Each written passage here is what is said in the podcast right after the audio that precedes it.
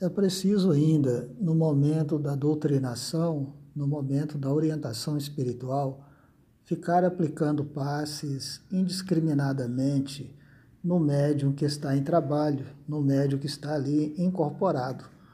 Porque não existe essa necessidade. Muitas vezes o doutrinador eh, não consegue apenas trabalhar no campo verbal através das orientações e da fala e sente a necessidade de ficar aplicando passes. É, não há, então, a necessidade assim tão, tão urgente de ficar aplicando passes na pessoa que está ali trabalhando como médium, que está ali sendo né, incorporado por alguns irmãos, né, por algum irmão é, necessitado.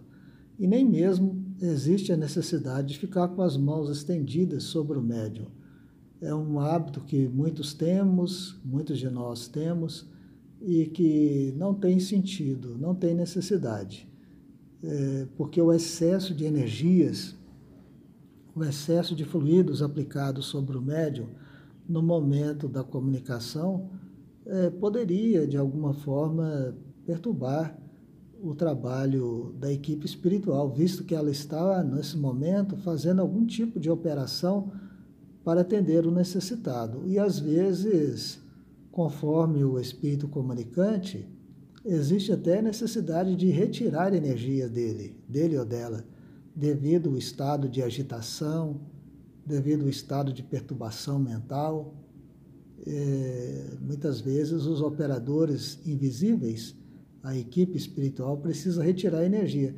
E se o doutrinador tem o hábito de doutrinar aplicando passes, é, está agindo é, contrário ao trabalho da equipe espiritual.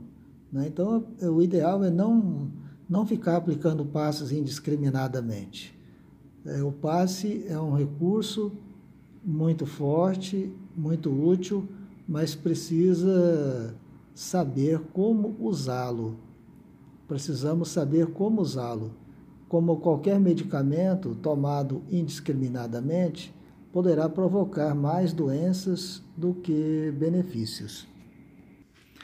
E ainda existe na reunião mediúnica, durante a doutrinação, durante a orientação espiritual, assuntos que são trazidos que são de cunho particular às pessoas.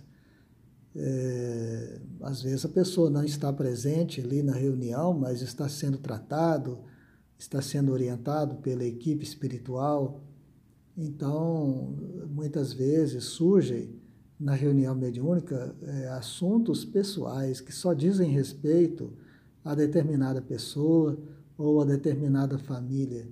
Então, os frequentadores da mesa mediúnica que estão ali, né, naturalmente escutando aquelas falas, escutando aqueles depoimentos espirituais, tomando ciência de problemas íntimos e particulares é, referente a algumas pessoas, então é preciso guardar a cautela para não expor ninguém, para não expor a intimidade de ninguém, para não fazer nenhum comentário depreciativo relativamente a alguma pessoa frequentadora ou não da reunião, não expor a situação íntima, privada de espíritos comunicantes é, que, quando encarnados, faziam parte do nosso ciclo de convivência. Então, vamos ter o sigilo, ter a respeitabilidade é, da vida alheia. Então, um, uma das coisas que se exige do frequentador da mesa mediúnica, do trabalhador da mesa mediúnica, é o silêncio de tudo aquilo que acontece durante a reunião. Né? Tratando com respeito, com discrição, os problemas das, das pessoas, tanto encarnado quanto desencarnado, tratando com respeito, com discrição, para não expor a intimidade de ninguém, de qualquer que seja. E não deixando ainda de perceber que cada comunicante, para cada comunicante existe uma abordagem existe uma maneira correta de, de, de, de abordar o problema dele ou dela, de tratar do assunto dele ou dela. Nós não podemos formatar todos os atendimentos como uma máquina. Todo mundo é tratado do mesmo jeito. É, não pode ser assim. Cada caso é um caso. E cada caso precisa de ter a sua análise e a sua plano de ação, vamos dizer assim, para que possa uma abordagem diferenciada de, para cada caso, para que possa lograr êxito. Se eu formato todos os atendimentos no mesmo padrão, é, não é produtivo.